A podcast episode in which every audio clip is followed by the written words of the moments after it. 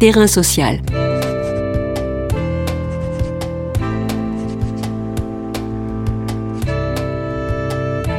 Hugues Chevarin. Arnaud Bertina. Arnaud Bertina est écrivain, un véritable touche-à-tout. Il a publié aux éditions Verticales Ceux qui trop supportent le combat des ex-GMS 2017 à 2020. Depuis une trentaine d'années, la France connaît une désindustrialisation à marche forcée pour le plus grand profit d'un capitalisme néolibéral toujours plus dérégulé, toujours plus mondialisé. Beaucoup d'entreprises ont vu leur sort scellé par la volonté de délocaliser l'activité à la recherche effrénée du moindre coût. Les exemples ne manquent pas. ArcelorMittal à Florange, Whirlpool à Amiens ou encore Luxfer à Gerza dans le Puy-de-Dôme. Que reste-t-il de ces luttes? Toutes sont emblématiques, toutes disent la fierté, l'attachement au travail, à l'outil de travail. En septembre 2017, l'entreprise GMS Industrie, fleuron français de l'équipement automobile, à la souterraine en Creuse, tombe aux mains d'un énième cost killer et un énième plan de reprise sacrifie près de la moitié de l'effectif ne s'embarrassant que peu des règles du droit du travail. Le combat des salariés sera exemplaire à plus d'un titre, avec des actions inventives et retentissantes, un grand coup de bluff, faire sauter l'usine. Arnaud Bertina, au détour d'une visite familiale en Creuse, rencontre ses salariés en lutte, en résistance, et recueille quatre années durant leurs témoignages, leurs paroles et leur expertise. Terrain social, aujourd'hui, se fait la caisse de résonance d'un combat. Terrain social. Bonjour Arnaud Bertina. Ouvrons la discussion sur le propos d'un ex-salarié de GMS Industrie, Michel Prudhomme. C'est parce qu'on a nous-mêmes poussé les murs, surélevé les toits, construit les bureaux qu'on a pu être jusqu'à 600 ici au tournant des années 2000 et qu'on peut dire surtout, c'est notre vie aussi cette usine. Ne pensez-vous pas que ces propos disent toute l'importance et la fierté d'une aventure humaine et peut-être aussi toute la noblesse d'un combat? Oui, tout à fait. Effectivement, cette phrase contient à peu près tout ça. Le, vous savez, souvent on entend des, des salariés ou des ouvriers dire qu'ils sont, ils sont fiers de leur travail, ils sont fiers de leur usine, ils sont fiers de l'entreprise pour laquelle ils travaillent.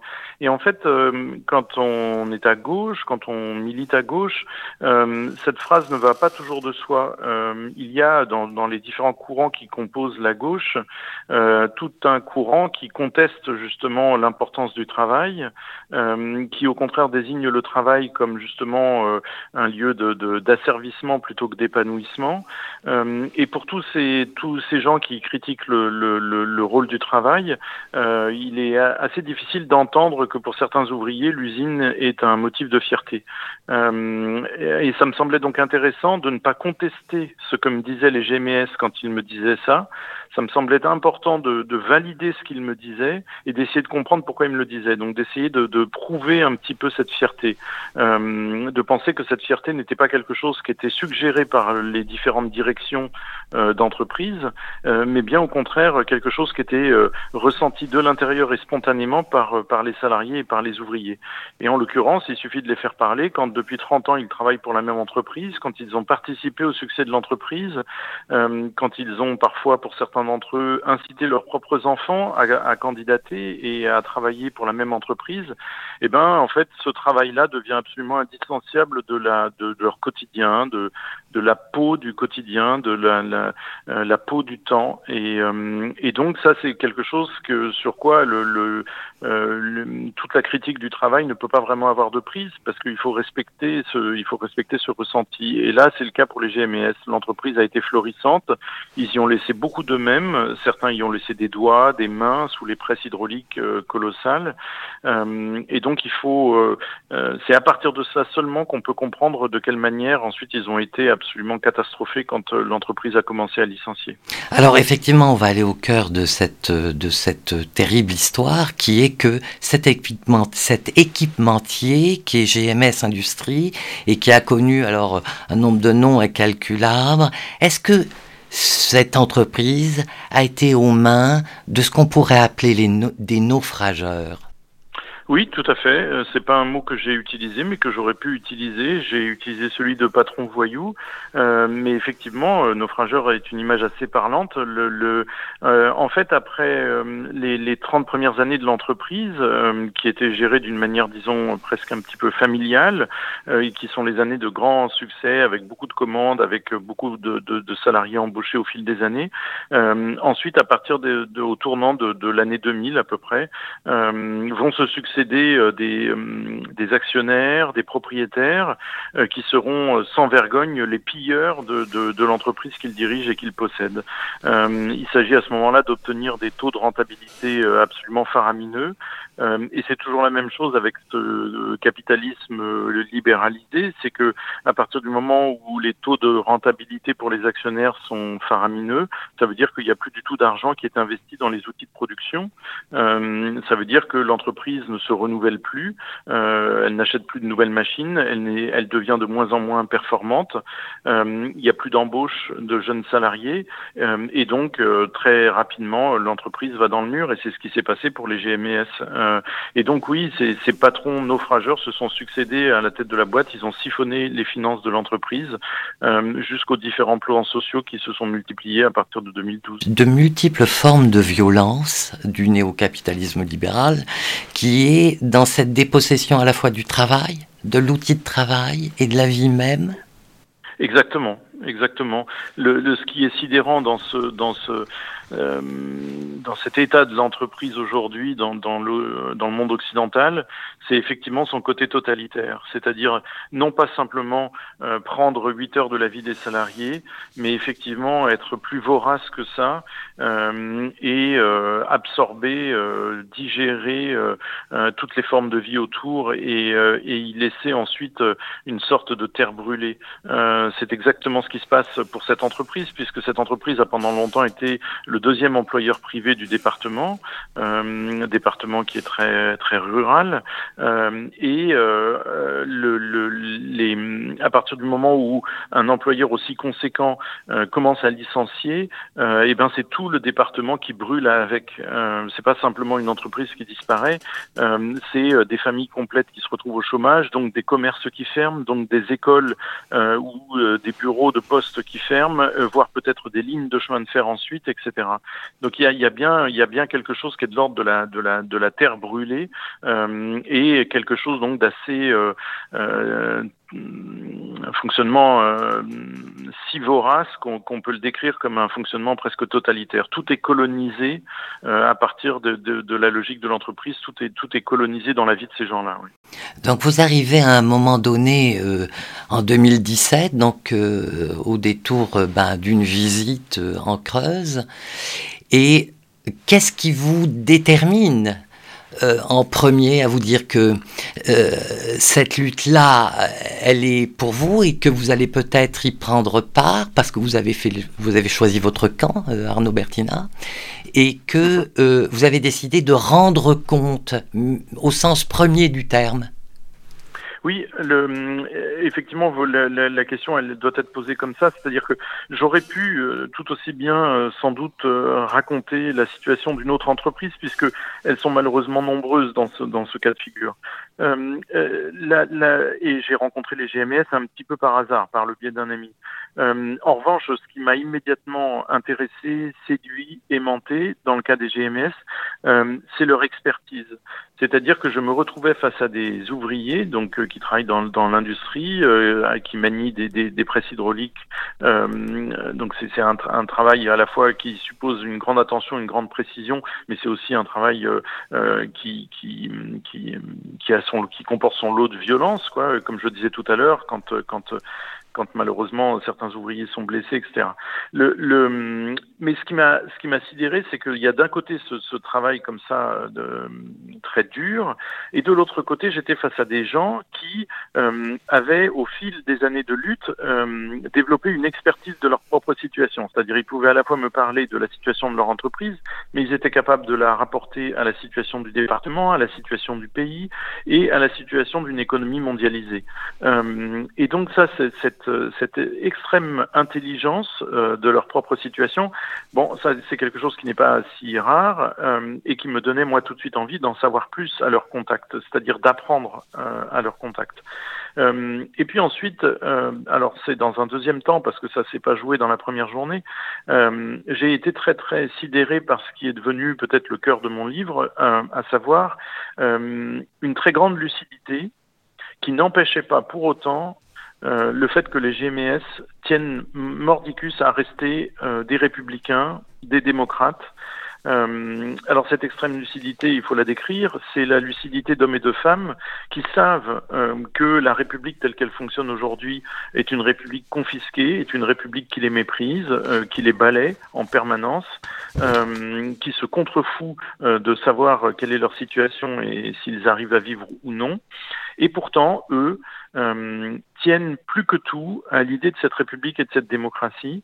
Euh, et donc, euh, même quand ils se retrouvent face à des élus ou face à des représentants de l'État qu'ils savent malhonnêtes, qu'ils savent parjure, eh bien, il continue euh, de vouloir rester constructif à l'intérieur de ce système-là. Il pourrait décider d'aller mettre le feu à la préfecture, il pourrait décider d'aller mettre le feu à un ministère, et, en fait, ils, ils, font des choix exactement inverses. C'est-à-dire, euh, qu'est-ce qu'ils font? Eh bien, ils rédigent une proposition de loi qu'ils essaient de porter à l'Assemblée nationale. Euh, ils arrivent aux réunions à la préfecture avec tout le temps des propositions très très concrètes pour essayer d'améliorer le sort des salariés du département, etc., etc. Et ça, cette espèce de contradiction euh, entre d'un côté euh, le fait de savoir à qui on s'adresse, de ne pas avoir beaucoup de respect pour les gens à qui on s'adresse, ces élus, ces industriels, etc. Et de l'autre côté, cette boussole d'honnêteté, cette boussole euh, légaliste. Euh, voilà, j'ai trouvé que là, il y avait une tension dramatique que, qu'il m'appartenait peut-être de décrire. Quand vous parlez de tension dramatique, il y a quelque chose de la tragédie, évidemment, dans ce que vous racontez. Il y a quelque chose de la tragédie antique, évidemment, de, de surcroît. Mm. Et il y a quelque chose aussi d'exemplaire. Par exemple, toujours Michel Prudhomme dit syndiqué ou pas, cadres ou ouvriers, tout le monde était là solidaire. C'est une particularité de notre lutte, renchérit Vincent Labrousse, un autre employé de GMS. Est-ce que, euh, quelque part, cette exemplarité, c'est aussi ça qui vous a plu?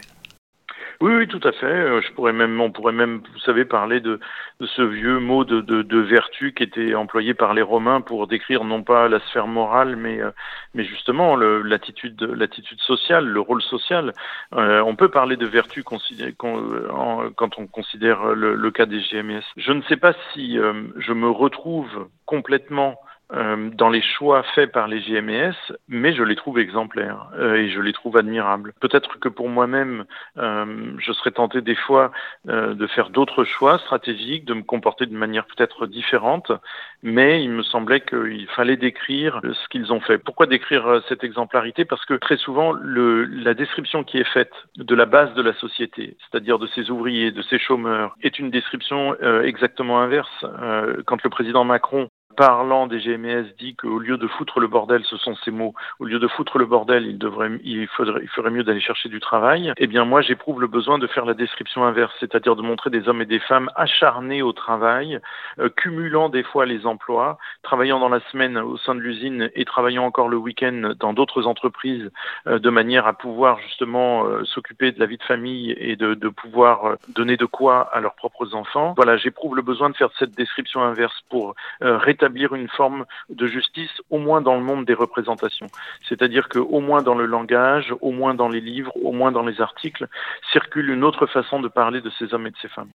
Est-ce que euh, dans le monde dans lequel nous vivons, euh, il faut se méfier de la langue managériale et gouvernementale Quand les mots tuent, plan de sauvegarde de l'emploi, je prends cet exemple, en détruire toujours plus pour en sauver de moins en moins? Est-ce que c'est ça, en fait, ce à quoi vous avez, euh, à la fois, les GMS ont été capables de montrer à quel point c'était euh, euh, la lutte qu'il fallait mener et que vous avez souhaité retraduire?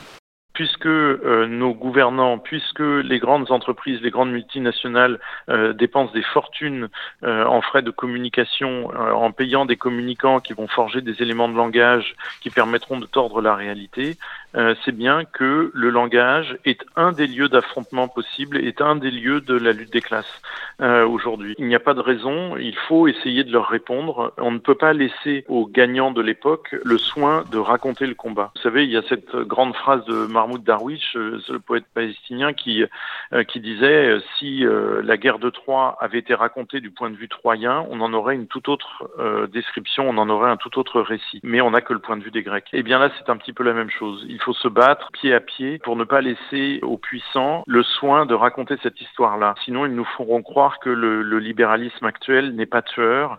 Ils nous feront croire que le libéralisme actuel n'est pas prédateur, alors qu'il euh, y a moyen de le prouver, même sans être particulièrement militant. Est-ce que la colère même prométhéenne des hommes contre les dieux, Jupiter pour n'en citer qu'un, n'est-elle donc pas vouée à l'échec? Les ouvriers de notre temps dans leur lutte ne seraient-ils pas que décisifs?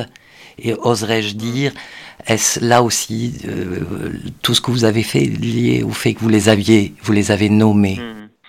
Oui, c'est compliqué, vous savez, de savoir quel peut être le, l'effet, l'impact ou l'efficacité d'une œuvre euh, et d'un livre. Dans les moments d'abattement, j'ai tendance à penser que cet effet est à peu près nul. Et puis dans les moments où euh, j'échange avec les gens, où je fais des rencontres, où euh, les gens viennent me parler, j'ai envie de croire qu'au contraire, cet effet n'est pas nul. Cet effet des livres sur les consciences, sur les, connaissances en circulation, cet effet est réel.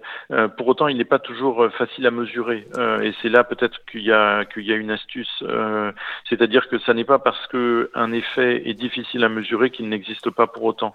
On aurait tort de penser que les livres sont sans effet sur les sensibilités et sur l'intelligence en circulation. Mais des fois, voilà, il est très difficile à mesurer. Il y a cette très belle phrase de Pasternak qui est citée par Claude Simon qui dit euh, euh, On ne voit pas l'histoire en train de se faire, pas plus qu'on ne voit l'herbe pousser. Eh bien là, vous savez, c'est un petit peu la même chose. C'est-à-dire, on se dit voilà, il y a un ordre dominant qui est qui est très glouton et très Euh, on a le sentiment peut-être d'être un peu terrassé par euh, l'organisation de ce monde-là. Euh, pour autant, je pense qu'il y a des œuvres ou des actions qui circulent parmi les gens, des, des exemples, des, des, des, personnes exemplaires que, dont l'histoire circule, et, et que peut-être c'est peut-être la condition pour que demain fonctionne autrement. Mais bon, ça, on est dans l'ordre du, du souhait et de la croyance. Là, je peux pas, je peux rien affirmer. Pour rester dans la métaphore antique, est-ce que effectivement votre ouvrage et toutes les luttes qui ont été menées euh, par les GMS, c'est aussi une manière peut-être de couper la tête à les têtes de l'hydre euh? Seulement, euh, ce serait, ce serait beau, ce serait un, ce serait un beau résultat. et en fait, quand quand on dit ça, couper les têtes de l'hydre, il ne s'agit pas obligatoirement de couper les têtes de certaines personnes. en fait, c'est plus d'essayer de faire que ce, ce monstre vorace nossa, euh, se montre un peu moins glouton. Euh, euh, c'est-à-dire que quand on voit des patrons gagner 250 fois plus que leurs propres salariés, quand on voit des actionnaires toucher des dividendes invraisemblables, alors que pendant ce temps-là, des administrations ou, ou des entreprises sont obligées de fermer, ben là, il y a quelque chose qui ne va pas. Donc, si au moins le système en place, l'économie telle qu'elle fonctionne aujourd'hui pouvait être un peu freinée, se montrer plus raisonnable, ce serait déjà beau. Je ne crois pas beaucoup au fait que le système se réforme de lui-même. Je crois qu'il faut euh, organiser un rapport de force, ça c'est sûr. Et peut-être que les livres, les films euh, peuvent contribuer un petit peu à installer ce rapport de force. Merci Arnaud Bertina. Je rappelle que vous êtes écrivain. Vous avez publié en octobre 2021 aux éditions Verticales Ceux qui trop supportent le combat des ex-GMS. Terrain social.